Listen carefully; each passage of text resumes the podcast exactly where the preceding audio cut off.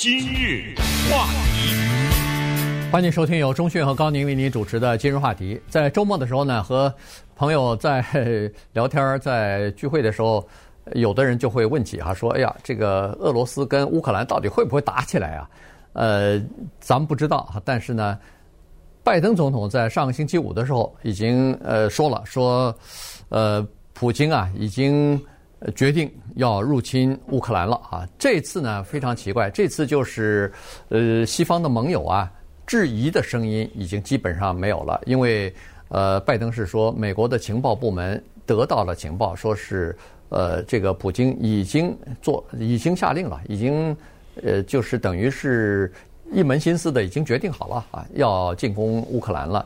那所以呢，你看现在媒体当中呢，他的这个争议啊，不是打或者是不打，而是怎么样打，采取什么样的军事行动来对这个乌克兰进行袭击了。对，那么所以以前的问题是打不打，现在是怎么打，对不对？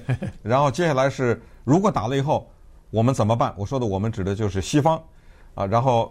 西方的现在的看到的这种团结，以美国为首，能够持续多久？再下一个问题是谈不谈？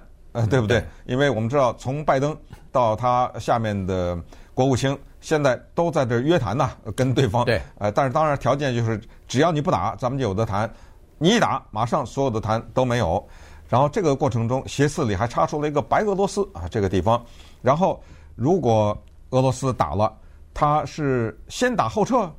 还是长久占领啊，等等，所有这些呢都是谜团。我也想知道，就是打的时候戴不戴口罩，对吧？你说现在这是什么时候啊？这是疫情的时候啊。我们看到这些图片，我也没见那些士兵戴口罩啊，对不对？对。所以这个情况呢，真的是特别的讨厌啊。因为不管怎么样呢，我们肯定是不希望战争。那么，普廷是搞什么呢？现在十五万军队啊。说是是，他为什么要莫名其妙的去打一个独立的国家呢？这个之前我们有过多次的分析，我们现在把它非常的简单的说一下啊，非常的简化，简而又简的说一下，以至于就是在这个问题上呢，至少我们站在他的角度，知道他动机是什么。之前我们说过，他一直认为这是我们呃大俄罗斯的一部分呐什么的。他现在有一个非常清楚的目的，就是谁让你一直往。西方靠拢来着，对不对？哎，因为你一会儿又要加入北约啊，什么？这是俄罗那个乌克兰申请的嘛，对不对？一会儿加入北约什么？写写写入宪法了。哎，这个等于什么呢？我们站在这么个角度想想，等于中国啊。我们设想中国，呃，比如说随便想一个国家，它的近邻就说越南吧。当然，北约伸不到越南这儿来啊。但是，假如我举一个极端的例子，说越越南同意。美国在这儿安放一些什么，对不对？呃，就是在这儿弄个什么十万的军队住在这儿，或者呃，同意加入一个以西方为主的一个什么军事组织。注意，北约是军事组织啊，是打仗用的呀。那你说中国可能也屯兵了，对不对？也跑到那个越南边境那儿。所以啊，咱们是站在普廷的角度讲，说他为什么这样？他已经被乌克兰的做法刺激到不行了，哎，他已经实在受不了。他可能是不能够允许这一天或者这个情况的发生，就是有一天突然宣布北约接受了，然后乌克兰正式成为北约成员。因为这个以前也讲过，非常的简单。那么这个时候你就不能动了，你动它就世界大战。对，所以呢，现在这是乌克兰呃，这是这个俄罗斯的讲法啊，但是乌克兰。呃，有乌克兰的想法哈，乌克兰认为说，我加入北约怎么了？跟你俄罗斯没关系啊。是，我是一个独立的国家，我为了我自己的国家安全，我愿意加入到另外一个军事组织当中。这样一来的话，我就有安全保障了。我现在没加入，像孤儿一般，所以夹在你们两个大的势力中间啊，变成你们的缓冲地带。我现在不愿意这样做了。呃，在那个周末举行的慕尼黑呃战略会议的时候。那个呃，乌克兰的总统泽伦斯基啊，不顾美国的劝告，专门参加，而且去了以后还发表了一通演讲。哈，他讲的就是说，我一九九四年乌克兰听从你们的建议，我们把世界上第三大核武库等于是给恨不得是销毁了。现在我们没有这样的核威慑力量了。结果你看，我们现在呃被人家欺负到这个程度。他说：“我们想加入到北约组织，你们也说你们是一个开放的组织，你们欢迎所有的人加入。那请你，请你告诉我，你怎么不让我们加入呢？甚至连一个时间表都没有。”他说：“你能，你们能不能够诚实的告诉我，我们什么时候可以加入？这个已经在，呃，前段时间我们讲的时候，已经在乌克兰的宪法当中，人家已经修宪。”把这条放到宪法里头去了，说是我要加入，把北约加入北约变成他们的这个外交政策的核心的一部分了，所以这个就是呃乌克兰方面面临的呃麻烦哈。这个乌克兰的那个泽伦斯基是说，我现在我们是夹在你们中间作为缓冲地带，我们已经受够了，我们不愿意再这样做了，我们需要明确的呃这个目的啊，加入到某一方去，所以。现在的问题就在于说，呃，那么俄罗斯会采取什么策略呢？一般现在分析是这么几个分析啊。第一就是大规模的入侵啊，这个从什么克里米亚，从那个基辅好多呃，因为呃接壤的地方很多嘛，乌克兰跟俄罗斯，然后再加上俄罗斯现在和白俄罗斯一起进行军事演习之后呢，昨天那个白俄罗斯总统说，演习完的三万名俄军部队留下来了。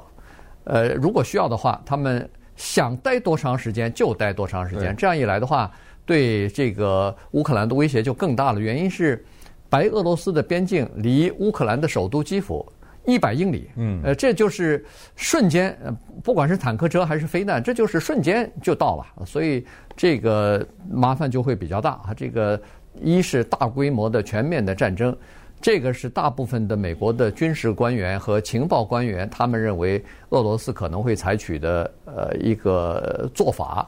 那如果要是这样做的话，这就等于是欧洲大陆在一九四五年纳粹德国被打败之后的第一次大规模的血腥的战争，在欧洲大陆就要爆发啊，这是一种可能。另外一种可能就是一系列小规模的叫做一块一块分割或者蚕食的这个做法，那可能就从。乌东地区了，从克里米亚旁边的什么呃，这这几个呃，就是有俄罗斯民族的这些地区分，现在要求闹着要独立的这些地区开始啊，然后一点一点的蚕食，这是另外一种可能。还有一种可能，他们形容是叫做蟒蛇挤压啊，这个挤压，我想呢，可能就是呃，这个用闪电的战战略呢，战术呢，把这个乌克兰的首都基辅一下占掉。把他的总统府、这个议会大厦、什么各部的部门全部掌控了以后，然后像这个蟒蛇把一个猎物吞到嘴里以后，慢慢挤压。所谓的挤压，就是你的首脑、你的所有的行政机关什么的都已经被占领了、控制了，那慢慢的就就投降吧。嗯、然后，然后投降了，至少可以保护平民的安全嘛。呃，战争就可以结束了，可能是这样的一个态势哈。据说这个态势现在这个可能性也是越来越大了。呃，对，我常常是看到这种时候，我会想，以前也在节目上讲过，就是历史教科书啊，因为历史呢，那肯定是事后诸葛亮，就是历史都是已经过去的事情，那么我们就知道某一个历史事件它是怎么开始的，然后怎么升级的，然后最后是怎么发展的，然后之后又是怎么样。你要不要说太久的历史，这包括现在呃美国的伊拉克、阿富汗，对不对？这不都是历史吗？对不？可以供我们阅读。所以此时此刻呢，特别有意思的就是我们正在阅读。一本历史书，而这个书呢，是我们一边看它一边写，对吧？对。呃，没办法，这个反而在某种上度说，我知道战争很残酷，但是某种程度上确实更有趣。它更有趣的一点就是，因为我们不知道结果是什么，所以我们就会有种种的分析，而且这些分析呢，都是有一定的根据的啊，不是在那乱猜的啊。这些国际政治或者国际关系的研究者们，他们都是借鉴了历史。分析哦，他的目的是什么？如果他这么着的话，会怎么着？如果他那么着的话，会怎么着？那么，于是我们就像看连续剧一样，哦，实际的发生，原来这些人全搞错了啊，实际是那样的，等等。那么到最后多少年以后，再记载这件事情说，哦，在历史上，二零二二年的时候，俄罗斯入侵乌克兰，当时什么西方做，哎，就变成这么一个事情。那么现在呢，有一个分析是说，普廷寄希望于西方的分裂。就是我看你能团结多久，反正你这德国、意大利不是还用着我的天然气的嘛，对，对不对？啊，然后我就看你们能持续多久。然后呢，我先把周边的一些顿巴斯啊什么这种地方啊，有我们俄罗斯侨民的这地方，先把它给拿下来。我可以让我的侨民去他侨民都是有武器的，对不对？嗯对征求独立。那么这个时候你乌克兰镇压，哎呀，我太高兴了，赶紧镇压，对不对？你镇压，你只要那个枪声一响，我马上大兵压境，保护我的侨民。对，呃，对不对？哎，就是这么一个先做，我先把顿巴斯拿下来，啊，我再把旁边的一些其他的有很多俄罗斯的侨民地方拿下来，然后我给你中央施加压力，然后我看你怎么办。最终呢，我要把你这个泽连斯基给搞走。那么稍等，我们再看一看，呃，俄罗斯啊，它有一个做法，就是先拿后撤，我先给你拿下来，嗯、再撤下来。包括以前的什么捷克啊、什么匈牙利什么之类的，但是这一次为什么不会？今日话题，欢迎继续收听由钟迅和高宁为您主持的今日话题。这段时间跟大家讲的呢是俄乌之间的紧张局势啊，俄乌之间的危机，现在这个牵动全世界啊、全球的关注，因为它的这个不确定性呢。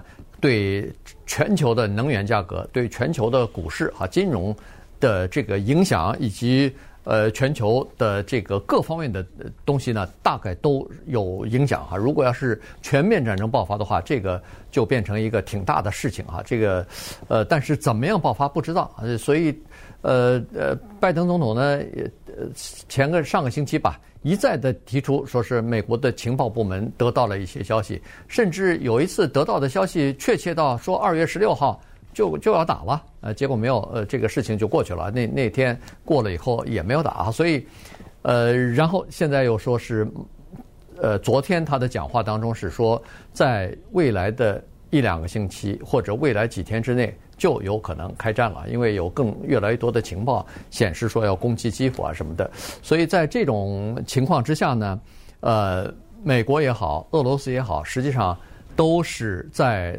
为战争做，至少是表面上做准备哈。俄罗斯到底会不会真正的打这个战争，我们要等到呃这个事件过后之后。才能够完全看得清楚他是怎么做准备的，然后是战略是怎么意图是什么东西，最后决定是怎么样去呃采取行动的哈。现在都只是一种猜测，但是美国方面呢是说，我们还是在战争没有爆发之前，在这个导弹没有发射之前，我们要利用每一天和每一刻，呃，采取所有的外交手段，看看能不能够呃阻吓这场战争哈。那。这个星期一连串的谈判就要开始了。礼拜四，那个美国的国务卿布林肯和俄罗斯的外长拉夫罗夫就要进行谈判。他们的谈判主要是要为这个呃俄罗斯总统普京和拜登总统的高峰会做准备啊，就是他们两个元首之间谈哪些内容。所以实际上就是呃做这个各种各样的准备。当然就是呃前提是战争还没有爆发。如果战争一旦爆发的话，美国方面和欧盟反正已经说了，第一就是你战争只要一爆发，马上各种各样的制裁就立刻就会生效啊！所以什么经济的制裁、金融的制裁，然后武器已经呃不是说现在呃将要运，已经源源不断的欧盟的武器和美国的武器已经源源不断的好几批已经运到乌克兰去了哈！所以呃这个这个态势好像说是随时哪哪一天可能我们。睡觉醒来的时候，战争已经爆发的那种感、呃、感觉，我们无法想象他们在谈什么啊，面对面，因为马克龙不是也去了吗？对，对不对？礼拜天的时候，他又跟普京两个人通了一小时四十五分钟电话，有什么用啊？我有什么可谈？因为俄罗斯它有一个底线，这个底线就是说，是你们在挑衅，嗯，对，就是完了，你们折腾什么？你们这刺激什么？你不。其实你们的目的不是就想制裁我吗？对不对？你们在挑衅，你们在刺激这个局势的升级，然后你找一个机会制裁我。一月份的时候，拜登还说错话了，他说如果俄罗斯小打，我们就小制裁，对不对？呃，大打大制裁。哎呦，这一下一下，后来觉得不行，因为你这样的话，普京说哦，小打小制裁，那我就小打吧，对不对？所以后来马上改口了，后来改口到说小打大制裁。就不管你多小的打，我都大制裁，性质一样嘛？呃，性质一样。但是我们想一下，这个战争呢，它应该不会是像南京大屠杀呀，或者什么纳粹什么占领波兰这种烧杀抢掠这种，它不是这样的。即使他的军队打入的话，他不会把什么民宅都给烧了呀，把家里的老百姓的鸡啊牛什么的，绝对不会。他不是这个这这个形式的战，他是干什么呢？他打真的打下以后，他要清除异己分子。就是把你那个政府里面所有的就是对我俄罗斯反感的这些都包，那总统泽连斯基肯定完蛋了嘛，就肯定就下台了。我清除这些人，我也不让我的一个人当你的总统，我让你的一个亲我的人当总统，这是一种可能性了啊。就是说这样，当然直接拼入我的版图，那就不是总统就是省长了，对不对？反正 反正就是说他不会撤军，因为他知道之前有一个惨痛的教教训，就是二零一四年。二零一四年的那个时候，亚努科维奇就不是给老百姓赶走了吗？对、呃。如果他的军队撤了，弄了一个扶植的一个总统是傀儡政权，这个人总统是亲俄的话，那么这样的话，老百姓还可以上街游行啊。当时第二次啊，第二次独立广场嘛，对不对？对也可以把这个人赶走啊。嗯。普廷这个事儿没忘啊，这才二零一四年的事儿，所以他的军队一旦进去的话，现在估计就不会离开了。